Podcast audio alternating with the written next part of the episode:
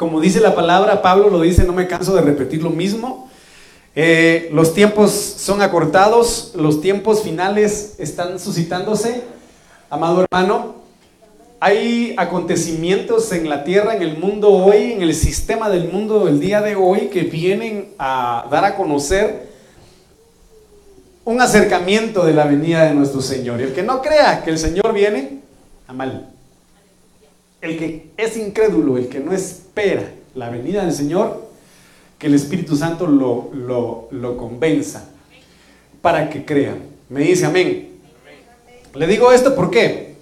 Porque eh, la Biblia dice, mi amado hermano, que la maldad va a incrementarse, va, va, a aumentar y a causa del incremento de la maldad y la iniquidad del amor de muchos se enfriará. Eh, ¿cómo, ¿Cómo medir el nivel de nuestro amor? ¿Cómo medir su nivel de amor hacia Dios? ¿Ah? Pero ayer platicando con el hermano Sergio y su esposa, ¿verdad? Después de una cena así de dieta, porque comimos ensalada, ¿verdad? ¿Verdad, hermano Sergio? Comimos de dieta, ¿verdad? Y gracias a Dios por eso, hermano. Gracias a Dios comimos saludable ayer. Rica la cena, sabrosa, ¿verdad? Pero cuando, por ejemplo, el amor de un matrimonio se pierde, se buscan defectos, eso decía el hermano Sergio ayer, Y cuando el amor de un hijo de Dios desciende, solo busca pretextos y defectos para no ir a la iglesia. Cuando un esposo realmente no ama a la esposa, busca cualquier pretexto para no estar en casa, ¿verdad? Y es ausente. Cuando no ama a su familia, pues es ausente. Pero cuando ama a la familia, uno, uno no hay a las horas de estar ahí, ¿verdad? acurrucado con los, con los que andan rebotando, gritando y todo lo demás, pero uno se siente seguro en casa. ¿Por qué le digo esto? Porque créanme, mis amados hermanos, de que es impresionante. Yo le comentaba a mi familia hace unos pocos días en el que ¿a cuántos les gustaría vivir en, en, en Suiza, En Irlanda, les gustaría Alemania, pues porque tengo dos boletos ahí en primera clase. Ay, sí, ahí sí dice yo, ¿verdad? Pero fíjense de que estos países dicen que son desarrollados. Y a nosotros nos, nos dicen tercermundistas y nos dicen subdesarrollados. ¿Verdad? Porque no hemos llegado a la, a la, dimensión de tecnología, hermano, de ciencia eh, y de educación que ellos supuestamente tienen. Sin embargo, es preferible porque yo les decía a mi familia de que incluso salió una noticia de que ya crearon en Suiza, hermano, una cápsula de, suicidio. Una cápsula que cualquiera puede pedir y en cualquier lugar llevársela y decide quitarse la vida y se muere. ¿Verdad? Entonces están utilizando la ciencia para cosas perversas y para cosas malas. Eh, le digo esto, amado hermano, porque yo quiero compartirle una vez más este tema relacionado en donde el Señor nos habla y dice preparados para el tiempo señalado. Conocemos nosotros a una tribu que es la tribu de Isaacar. La tribu de Isaacar, mi amado hermano, dice la Biblia que era, era experta. Los, los personajes estos de esta tribu, amado hermano, eran expertos en qué. ¿Está conmigo, hermano? Póngame atención porque no solo hoy se dieron feriado muchos y para que usted se me distraiga no, no, no es justo. ¿Eh? Discernir los tiempos. Eran expertos en discernir tiempos. ¿Y qué es discernir tiempos? Conocerlos. Me dice amén. Conocer los sucesos que están dándose en el ambiente espiritual y en el ambiente. Porque sabemos apostólicamente, hemos sido enseñados que hay diferentes escenarios. Escenario cielo, escenario tierra, escenario Israel, escenario iglesia y escenario familia. Me dice, amén, hay diferentes escenarios a los cuales nosotros tenemos que prestarles mucha atención. Entonces, en este sentido, yo quiero que usted me acompañe, mi amado hermano, a saber o a, a comprender ¿Por qué quiere el Señor que nosotros nos preparemos y para qué quiere el Señor que nosotros nos preparemos? La preparación no es fácil, hermano. Yo publiqué hoy una, imagen en el grupo del, del grupo de trabajo donde yo estoy, en donde este Bolt, conocen a este Bolt, un eh, atleta americano que ha sido uno de los mejores en el mundo. Dice que él llevaba entrenando 20 años para, estar en una competencia que dura 20 segundos. Imagínese usted, entrenar tantos años para participar en una carrera de solo 20 segundos. Y algunos en determinadas circunstancias complicadas de su vida no se esfuerzan en luchar y se rinden. Entonces viene Dios y quiere prepararnos para que todo lo que le acabo de comentar no lo vivamos, sino que permanezcamos firmes en él. Entonces mire pues, en primer lugar quiero que me acompañe el libro de Eclesiastés capítulo 3 versículo 1 y esto usted ya lo sabe perfectamente bien. Hay un tiempo a ver, conmigo, hay un tiempo. Hay un tiempo señalado para todo. Me dice amén. Tiempo para nacer, tiempo para crecer. ¿Cuál es la etapa eh, biológica del ser humano? ¿Verdad? Algunos crecen así, otros no crecen así, otros no crecen tanto, ¿verdad? Pero crecemos todos en el sentido de desarrollarnos de manera integral. Entonces, en este sentido, Aquí el Señor nos habla y dice, hay tiempo señalado, marcado, definido, estipulado para todo. Para todo, hermano. Alguien me dijo en algún momento, es que esta persona, por ejemplo, no deja de llorar a, tal, a, este pariente porque falleció hace tres años. Y sigue llorando. Yo ya le dije que llore dos, tres días, que lo llore bien y que lo deje ir. Porque hay tiempo para todo. No está la vida toda para estar sufriendo, ni para estar llorando y lamentándose. Y aquí, pues obviamente el libro del que se lo dice, hay un tiempo señalado para todo. Y hay un tiempo, miren qué tremendo es esto, para cada suceso bajo el sol.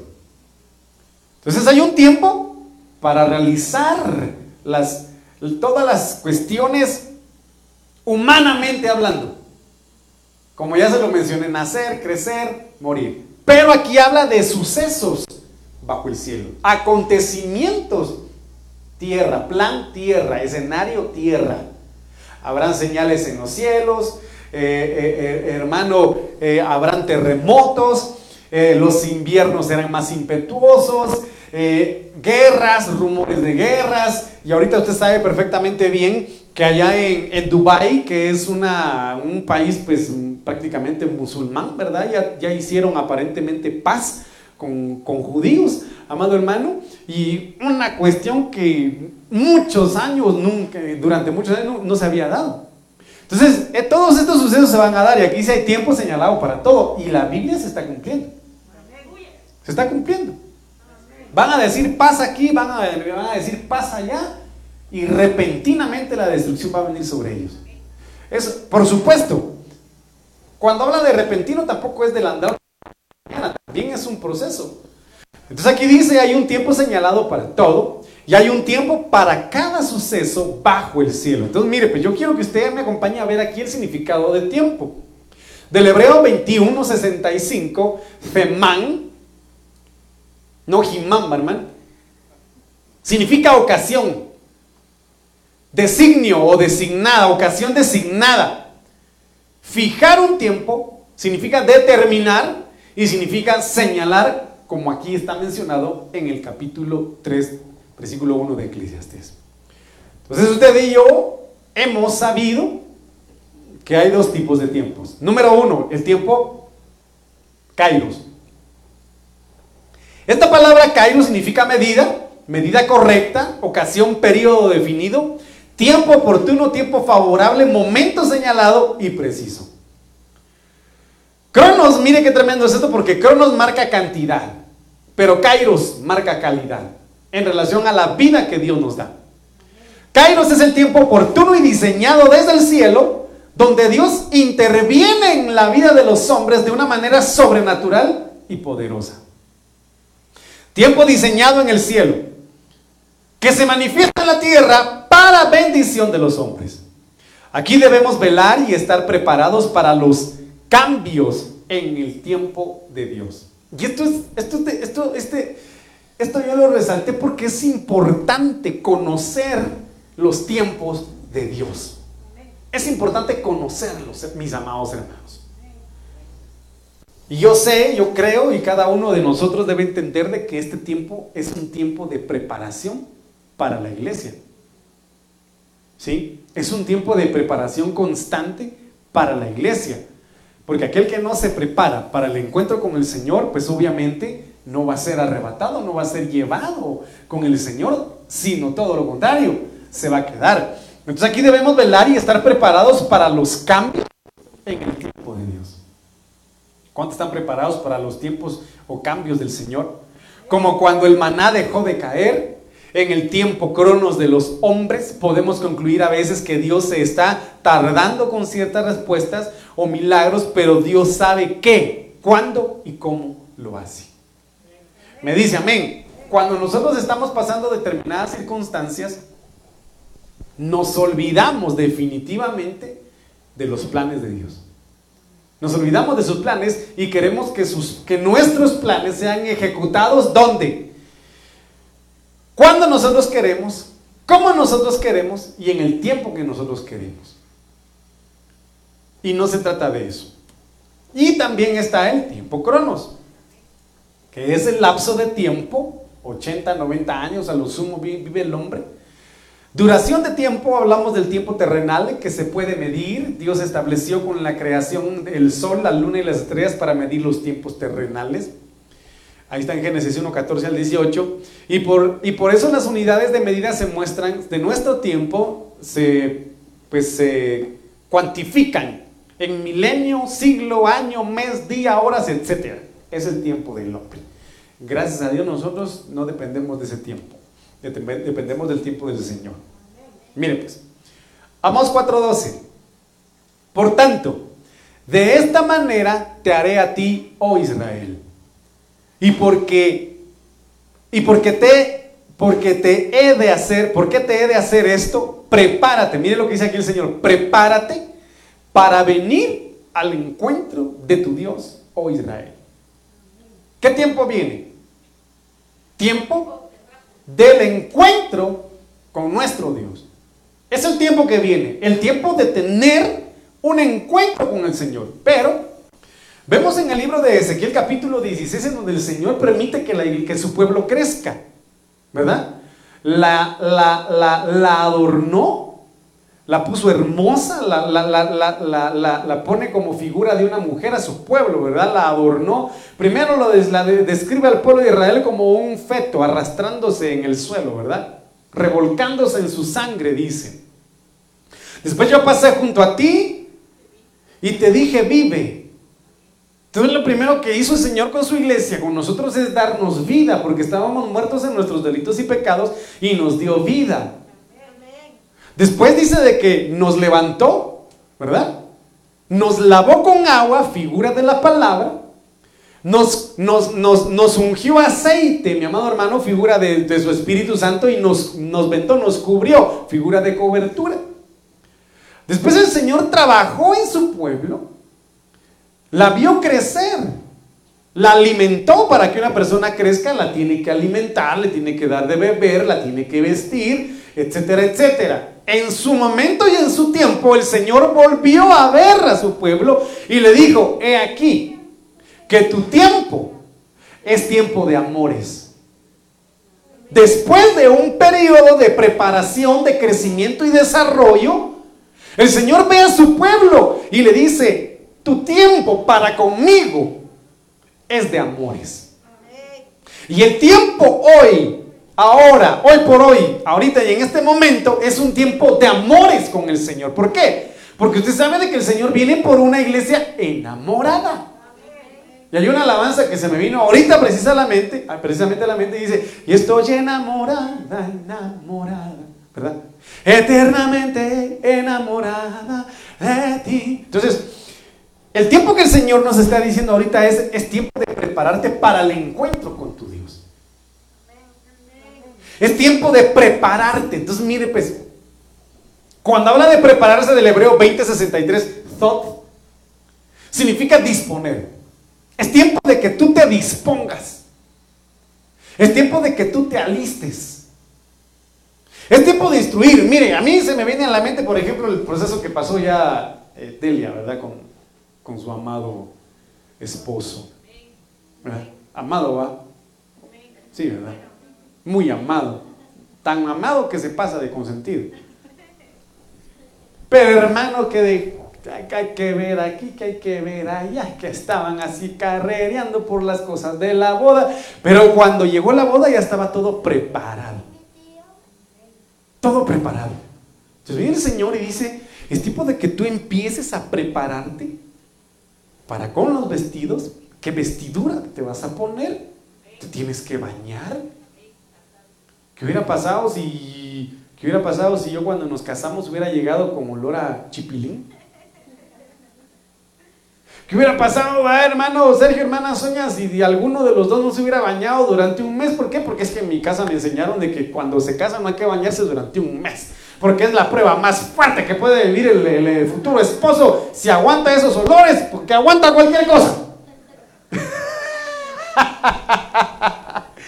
¿Qué hubiera pasado? ¿Qué hubiera pasado, hermano Hugo?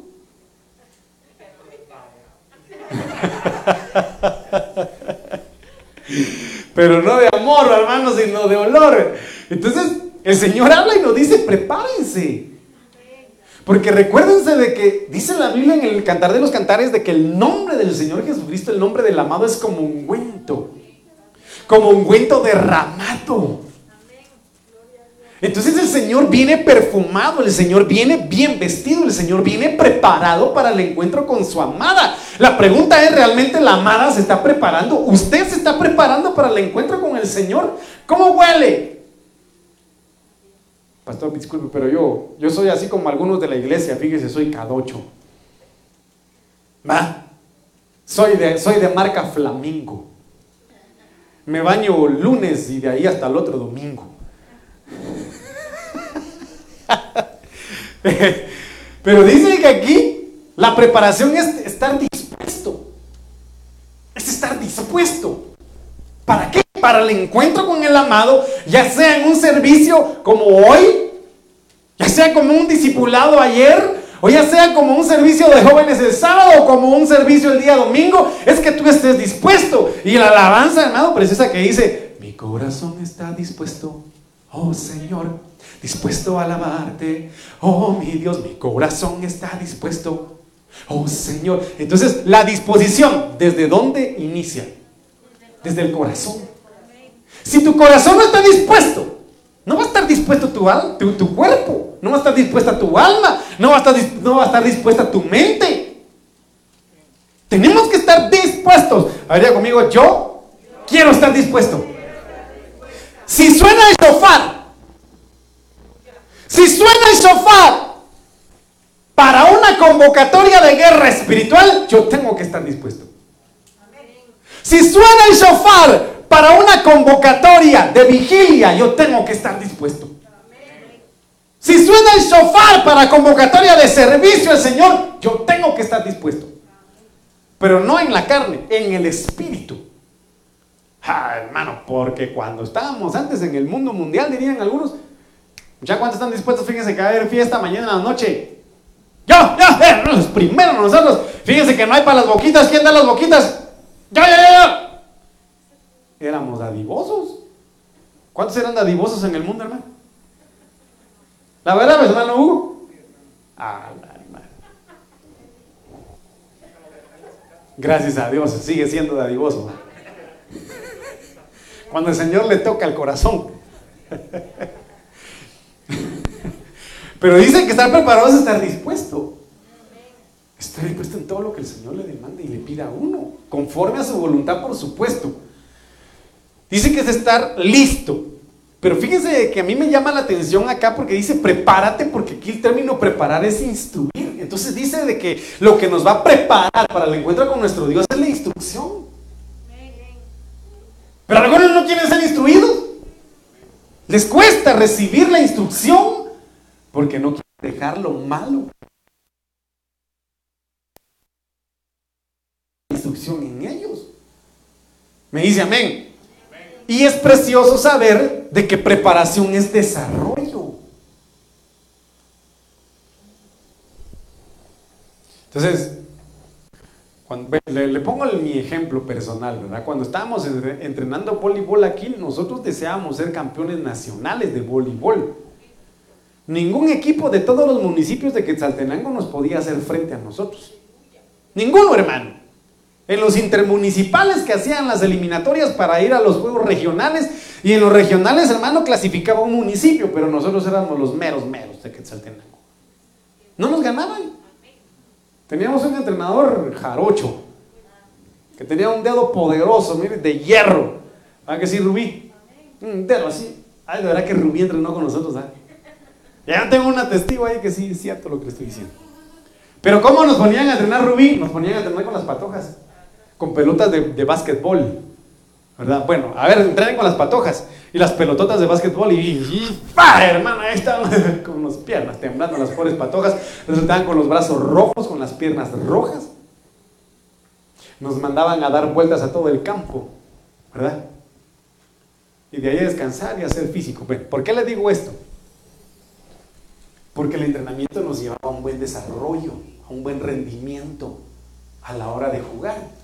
Entonces se tenían que mezclar dos cosas, lo físico y lo técnico. Porque alguien podía tener condiciones físicas para jugar, pero si no tenía técnica, no podía jugar. Alguien pudiese tener la técnica, el conocimiento, pero no la condición física y tampoco podía jugar. Entonces eran necesarias las dos cosas. Entonces en este sentido la preparación el Señor dice, bueno, prepárense física y espiritualmente física y espiritualmente. Entonces aquí dice que preparación es desarrollo. Y el desarrollo, mire qué precioso, porque también preparación es perfeccionamiento. Entonces el Señor mediante su preparación quiere que nosotros estemos dispuestos, listos, instruidos, desarrollados, perfeccionados. Pero mire, ¿cuál es la última palabra que está abajo? Próximamente la va a ver por ahí orden. Yo le he dicho en muchas ocasiones, yo detesto el desorden. No me gusta el desorden. No me gusta. No me gusta. Y no me gusta. Y Dios, para que estemos preparados, quiere que ordenemos nuestra vida, nuestro caminar, nuestros pensamientos. ¿Cómo están sus pensamientos? ¿Ordenados, hermano, o desordenados? ¿Cómo están sus pensamientos? Mire pues. Éxodo 34, 2, miren. Aquí dice, prepárate. Prepárate, dice acá, pues para la mañana y sube temprano al monte Sinaí. Mire pues, aquí anteriormente vimos que el Señor le dice a su pueblo, prepárate para el encuentro con tu Dios. Y aquí el Señor le habla a Moisés y le dice, prepárate pues para la mañana. Y sube temprano al monte Sinaí y ahí preséntate a mí en la cumbre del monte. Entonces aquí vemos otro significado de prepárate. El hebreo 35-59, cum, significa levántate. Porque nadie puede ser arrebatado, nadie puede ver al Señor si antes no se ha levantado si antes no se ha levantado? Y el Señor en el libro de Isaías dice, levántate, oh cautiva de Sión. Levántate, sacúdete el polvo. Entonces, aquí la primera actitud, porque mire pues, emocionalmente yo siento que Moisés tuvo unas luchas tremendas en su alma. A ver, ¿por qué? Ayúdenme usted a entender por qué.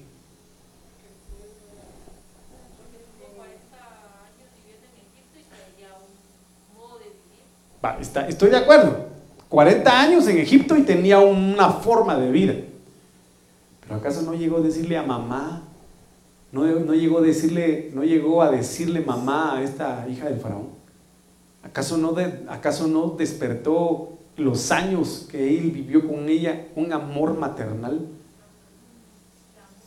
¿Un amor fraternal hacia los que lo rodeaban? ¿Acaso no a él le dolió en su corazón haber dejado Egipto? Y no, y dejemos aparte, aunque es considerable todo lo que usted ya dijo, por supuesto, pero veámoslo desde el punto de vista sentimental.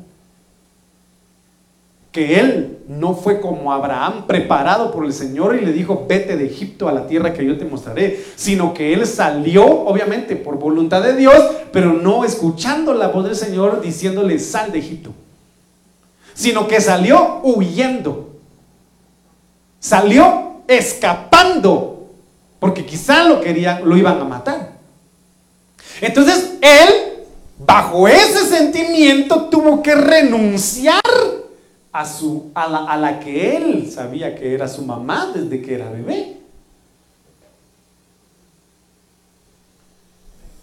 Entonces, tuvo 40 años para poder levantarse de esa su situación. Entonces, Ahí dice uno, bueno, entonces 40 años,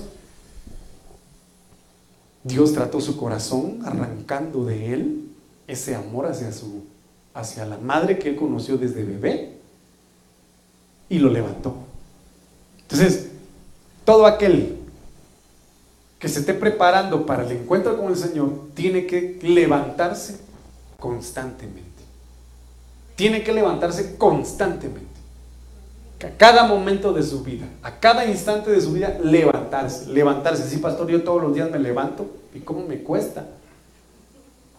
Pero no me refiero a ese levantar de cada mañana, ¿verdad? Porque aquí uno le pesa la cabeza cuando uno, hermano, yo soy el primero, yo no me quería levantar hoy. Pero hermano, tenemos que levantarnos. Pastor, pero yo estoy levantado, espiritualmente levantarnos. Prepárate, dice que es arreglar, es adornar, es afirmar, es alistar, es, mire, prepararse es armar, es enderezar. Y algunos caminan algo torcido. Algunos están desarmados. Algunos no están listos como las cinco vírgenes insensatas. Algunos no están firmes en sus caminos. Algunos no están adornados. ¿Cuáles son esos adornos? Los dones del Espíritu. Algunos no están arreglados porque no están vestidos correctamente. ¿Por qué? Porque no reconocen cobertura, no, quieren, les cuesta reconocer esa cobertura. Y como yo hace lo mencioné a usted en determinado momento, estábamos eh, eh, en un servicio donde mi cobertura, mi pastor, invitó a un profeta. Y ese profeta escuchó y de paso que ese, ese, hermano escuchaba todo, hermano. Cuando alguien se le acercó al pastor, le dijo, hermano Mario. Hermano Mario. Entonces, permitime el micrófono, le dijo. Y ahí, hermano, ya había terminado la prédica, le dijo a todos los hermanos, miren hermanos, le dijo. Una cosa es hablarle a un hermano y otra cosa es hablarle al papá. ¿Qué, ¿Qué bendición quieren ustedes? ¿Bendición de hermano bendición de pastor. Pues obviamente, yo quiero bendición de pastor. Entonces, de ahora en adelante, él es su pastor, no es su hermano. Y a algunos les cuesta reconocer esa dimensión, hermano. Les cuesta reconocer esa cobertura. Ah, no, es que como es mi primo, vos vení. Ah, no, es que es que, es que como es mi amigo, vení para acá. Ah, no, es que es mi compadre. Taxi. No, hermanos. No, hermanos. Y hay el dilema, el gran dilema de los escribas, los fariseos, los seduceos y todos esos feos. Que un niño de 12 años les estuviera enseñando la palabra. Cuando se le perdió a María y a José. Que un niño de 12 años les estuviera instruyendo y realmente enseñando de cómo vivir la palabra no les gustó. Que uno de 90, 80 años estuviera viendo los milagros que quiso hacer durante toda su vida en un hombre de 30 años. No les gustó. Entonces algunos necesitan prepararse en ese sentido.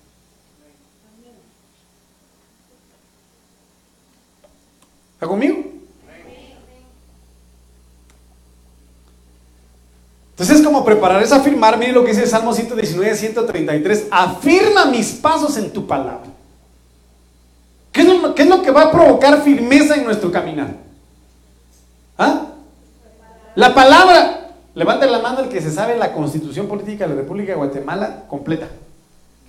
Nadie, ¿verdad? Nadie. Pero la constitución política de la República de Guatemala, ¿qué es? ¿Qué se constituye para los ciudadanos guatemaltecos? Los abogados dicen es la carta magna, pero nosotros los humildes, mis amados, es, es el instructivo que todos los guatemaltecos deben conocer para saber qué hacer y qué no hacer. Derechos fundamentales y obligaciones también, ¿va? ¿O solo derechos? ¿Ah? Derechos y obligaciones. Derechos y obligaciones. Es decir, la palabra del Señor va a firmar nuestros pasos cuando nosotros conozcamos la palabra. Si ignoramos la palabra, nuestros pasos, nuestras decisiones, nuestra guía va a titubear. Porque no conocemos la palabra. Entonces aquí afirma mis pasos en tu palabra y que ninguna iniquidad me domine. Entonces esto es impresionante. Porque muchos son dominados por la iniquidad. Porque muchos son dominados por el pecado. Aquí lo estamos leyendo porque no se afirman en la palabra. ¿Y la palabra quién es? Cristo. Esto es sencillo, hermano. Pastor, perdone, pero es que, mire, yo, ¿sabe qué? A mí me cuesta dejar eso. Deje que la palabra lo bautice. Por eso el Señor Jesucristo le dijo a Pedro, si tú no dejas que yo te lave los pies, palabra, agua, figura de la palabra, tú no puedes tener parte conmigo, porque te vas a desviar, te vas a perder mire qué tremendo es esto, hermano. Afirma mis pasos. A ver, dígale, Señor, Señor, afirma mis pasos en tu palabra. Afirma mis pasos en tu palabra y que ninguna iniquidad me domine. Ninguna. Haría conmigo que ninguna iniquidad me domine. Cancelo de mi vida toda iniquidad. Desecho de mi vida toda iniquidad en el nombre de Jesús y que tu palabra me afirme. Miren lo que dice la reina Valera, ordena mis pasos con tu palabra. ¿Qué es lo que hace la palabra entonces? Prepararnos en base a qué? A afirmar y ordenar nuestros pasos. Entonces, está terminando, que no me vaya el, con su cabecita por eso que se siente en medio mejor. Hermano, faltan pocos días para que termine el 2021. Viene el otro año. ¿Qué debemos ordenar en nuestra vida que no permitió que creciéramos en Dios este año?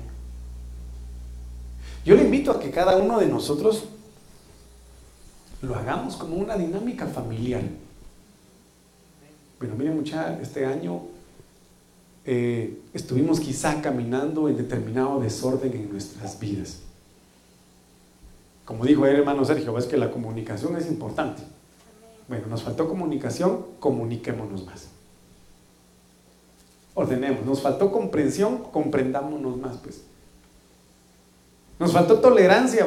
Tolerémonos, pues, pero tolerancia plena. Aun cuando hayan comido frijoles.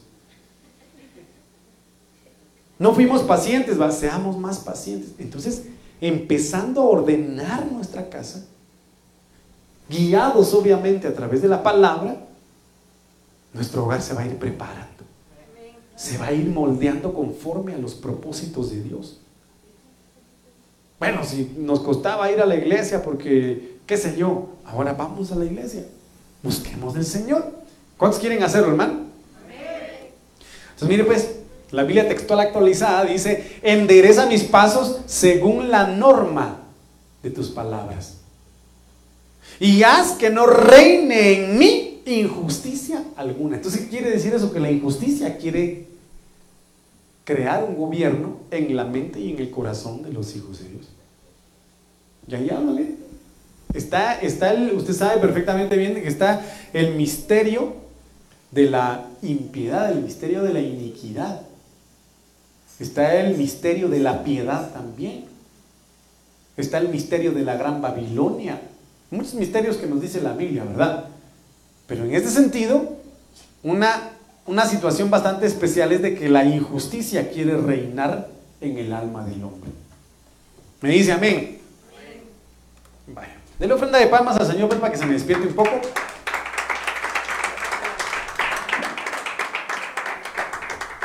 Como preparar es besar, es armar, perdón. Cantares 1.2 dice que me bese con los besos de su boca porque mejores son tus amores que el vino. Y era pastor, ¿qué tiene que ver el armar con besar?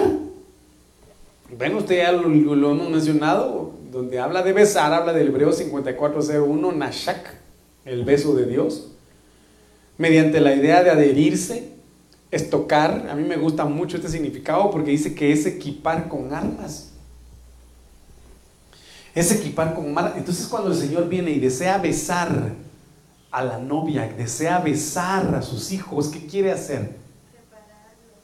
Prepararlos. Prepararlos. Porque un beso de Dios, mi amado hermano, es un, es un destilar de palabra profética revelada a sus hijos. Porque beso es intimidad. Beso es como lo manifiesta ahí, unión.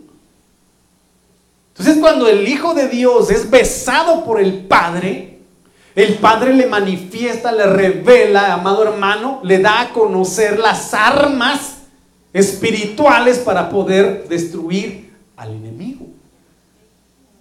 Entonces mire qué impresionante porque aquí habla y dice, es equipar con armas, hombres armados, gobernar, juntar y encender. Y cuando yo veo este término encender, rápido me viene a la mente la mujer del flujo de sangre. No podemos imaginar entonces que ella pudo arrancarle un beso a Dios. ¿Ah? Ayúdame, ¿ves? ¿Cuántos quieren arrancar? Eh, A ver, ¿cuántos fueron mañosos cuando eran jóvenes, hermano? Ah, bueno. Como levantó la mano el hermano Eli, ¿verdad? ¿Cuántos besos robó? No, a lo mejor no, hermano, aquí no se ministre, ahí está la hermana Mimi, perdón, hermana Mimi.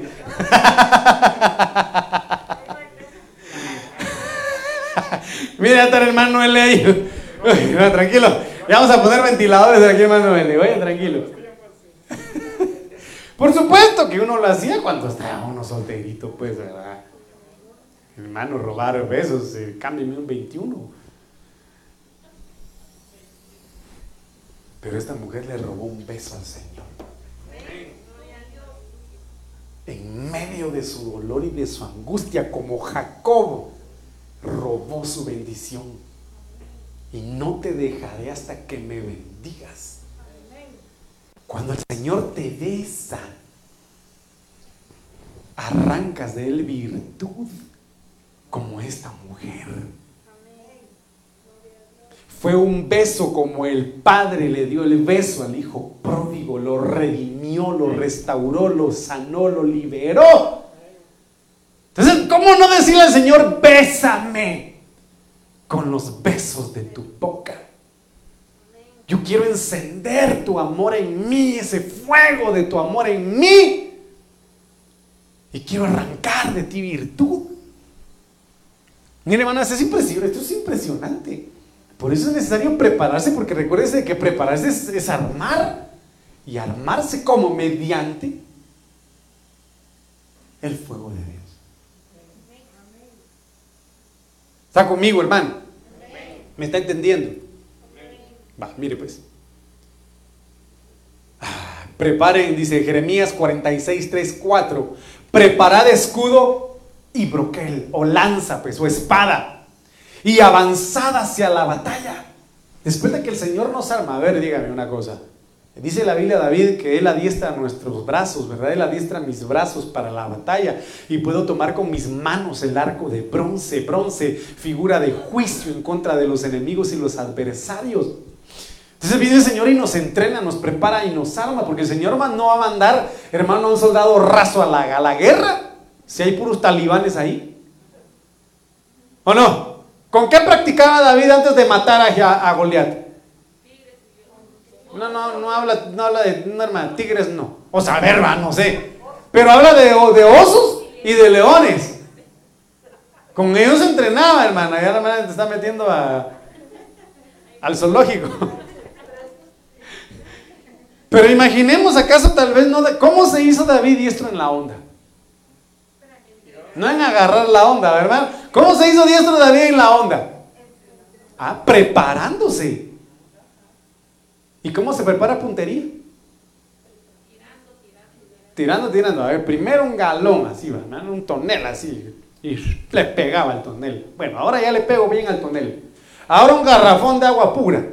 Y hermano, hasta que le pegaba en el centro al garrafón de agua pura. Bueno, ahora un litro de agua pura. Y iba disminuyendo su puntería, agudizando su visión para tener mayor puntería, porque haberle pegado en la mera 100 a ese hombre, de saber cuántos metros y en movimiento, hermano.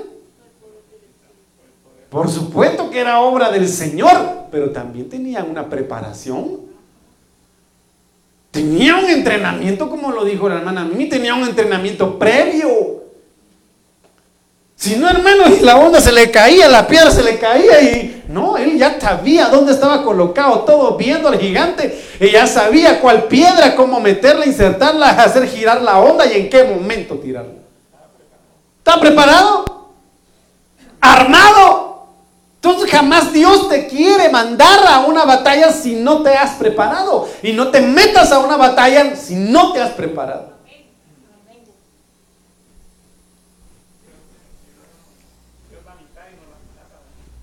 Por supuesto.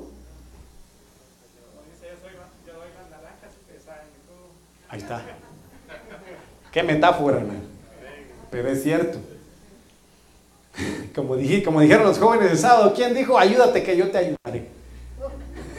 Naiden, pastor, dijeron ahí, ¿verdad? Pero miren, dice, prepara escudo. El escudo de la fe. Broqueli avanzaba hacia la batalla, aparejados caballos, montados corceles y presentados con los yelmos, yelmo de salvación, brunir las lanzas y vestidos las corazas, las corazas, la coraza de justicia. ¿Qué te dice Señor? Prepárate. Armados para la batalla estamos, con la victoria en nuestras manos. Tomamos ya no me acuerdo de esa canción.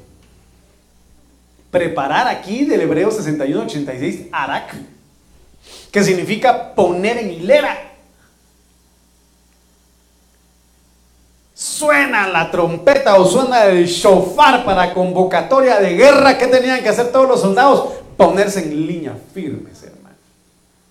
Aquí estoy. Aquí estoy, Señor. Aquí estoy. Para lo que sea arreglar, poner en orden, en, en poner en qué, qué puse aquí, en redén. Alinearse para la batalla, combatir, adiestrar y disponer. mire pues, ¿qué pasó cuando, qué pasó cuando enviaron a los, a los, a los espías? ¿Cuántos espías fueron? ¿Qué pasó? Diez malas noticias. Y dos, Caleb y Josué, preparados para cualquier cosa. Seguramente el Señor nos dará esa tierra. Él lo prometió y lo va a hacer. Aquí estamos dispuestos. ¿Y los otros? Nada. Cuando Goliat se dio, todo el ejército de Israel oculto, escondido, ninguno preparado. Solo uno que no era ni soldado, sino era pastor. De en medio de las ovejas te llamé. Le dice el Señor a David. Y él fue el que derrotó. Entonces aquí dice que preparada es combatir, es adiestrar y es disponer. Y es que el, y es que el diario vivir del cristiano es una lucha constante, hermano. Es una batalla espiritual constante. Nadie puede decir, pastor, yo no tuve batallas hoy. No le creo. No le creo, hermano. Porque es como la Biblia dice, aquel que dice que no ha pecado hace mentiroso a Dios. Todos tienen batallas, luchas. cada día, a cada momento y a cada instante de su vida. Entonces aquí el Señor nos habla para que estemos preparados para la batalla. Preparados para la batalla. Me dice amén. Segunda de Samuel 22, 40 dice, pues tú me has ceñido con fuerza para la batalla. ¿Quién es el que nos ciñe de fuerza? Es el Señor. Has subyugado debajo de mí a los que contra mí se levantaron. Y otra versión Kadosh dice, pues me fortalecerás con poder para la batalla. ¿Quién es el que nos fortalece para la batalla? ¿Con qué? Con poder. ¿Quién da el poder? El Espíritu Santo. Y causarás a aquellos que se levantan contra mí a inclinarse debajo de mí. ah, esto es tremendo. Mire lo que dice Joel 3:9-12. Proclamad esto entre las naciones. Preparaos para la guerra despertad a los valientes. Acérquense, suban todos los soldados, forjad espadas de vuestras rejas de arado y lanzas de vuestras podaderas. Diga el débil, fuerte soy. Apresuraos, mire lo que dice acá, y venid naciones todas alrededor y reuníos ahí. Haz descender, oh Señor, a tus valientes. Despiértense y suban las naciones al valle de Josafat, porque ahí me sentaré a juzgar a todas las naciones de alrededor. Aquí llama el Señor a su pueblo. Que se armen de valor. A que se armen de valor. Miren, hermanos. Vamos a llevar a cabo una vigilia antes de la que yo le mencioné el. ¿Qué le dije? 29 miércoles 29. Tal vez la vamos a hacer el otro, la otra semana, digo yo. Pero tenemos que pelear, hermanos. Tenemos que pelear. Tenemos que guerrear. Tenemos que levantarse, tenemos que levantarnos en son de guerra porque tenemos que pelear por nuestra salvación, por sanidad, por eh, perdón de pecados, por restitución, por recuperación, por muchas cosas tenemos que pelear. Así que preparados, aquí dice, ¿verdad? El Hebreo 69, 42, Kadash, pronunciar como limpio. Miren qué tremendo es esto. ¿Cómo tiene que estar alguien que debe estar en una guerra espiritual, que debe estar en una batalla espiritual? Limpio. Limpio. Así el diablo no tiene con qué acusar, con qué señalar. Apartar, consagrar, purificar, santificar y señalar. Está como aquel testimonio que ya le comenté, ¿verdad? Ya se, los, ya se lo conté varias veces, ¿verdad? Que él a, qué ayuda de pastor que el pastor estaba chamucando a uno, ¿verdad? Y de repente el, chamuco habla por la persona que estaba ahí y le dije, ¿vos por qué me estás sacando de aquí si vos estabas con tu amante ayer a tal hora y en tal lugar? Entonces viene el pastor y le dice, mejor andate de aquí antes de que se te pega a vos. Entonces esto es impresionante, por eso el que, esté, el, que, el que esté en guerra espiritual tiene que prepararse, tiene que estar consagrado delante del Señor tiene que estar metido con el Señor. ¿Me dice amén? Ezequiel 21, 21, 21, 22. Porque el rey de Babilonia, mire, porque el rey de Babilonia se ha detenido en la bifurcación del camino, al comienzo de los caminos. La bifurcación es la unión, hermano, entre los caminos. Para emplear la adivinación. Mire cómo trabaja el adversario y que el Señor lo reprenda en el nombre de Jesús. Dígame pues, hermano. Sacude las saetas, consulta con los ídolos domésticos, observa el hígado. ¿A qué se refiere? Magia, brujería, hechicería, ocultismo. Y que el Señor reprenda al diablo en el nombre de Jesús. Gracias, mi amor. En su mano derecha vino el vaticinio. Jerusalén a colocar arietes, a llamar a la matanza, a alzar la voz en grito de guerra, a poner arietes contra las puertas y levantar terraplenes, a edificar muro de asedio. Entonces, ¿qué quiere el Señor aquí? Que nos preparemos porque el enemigo no se duerme. El enemigo no se duerme, hermano. El diablo no se duerme. ¿Qué tenemos que estar nosotros? Listos y preparados. Bueno, aquí empieza el tema. En tu mano están mis tiempos. A dígale, Señor, en tu mano están mis tiempos. No en las manos del hombre. Ni siquiera en sus propias manos, hermano. En las manos del Señor están sus tiempos.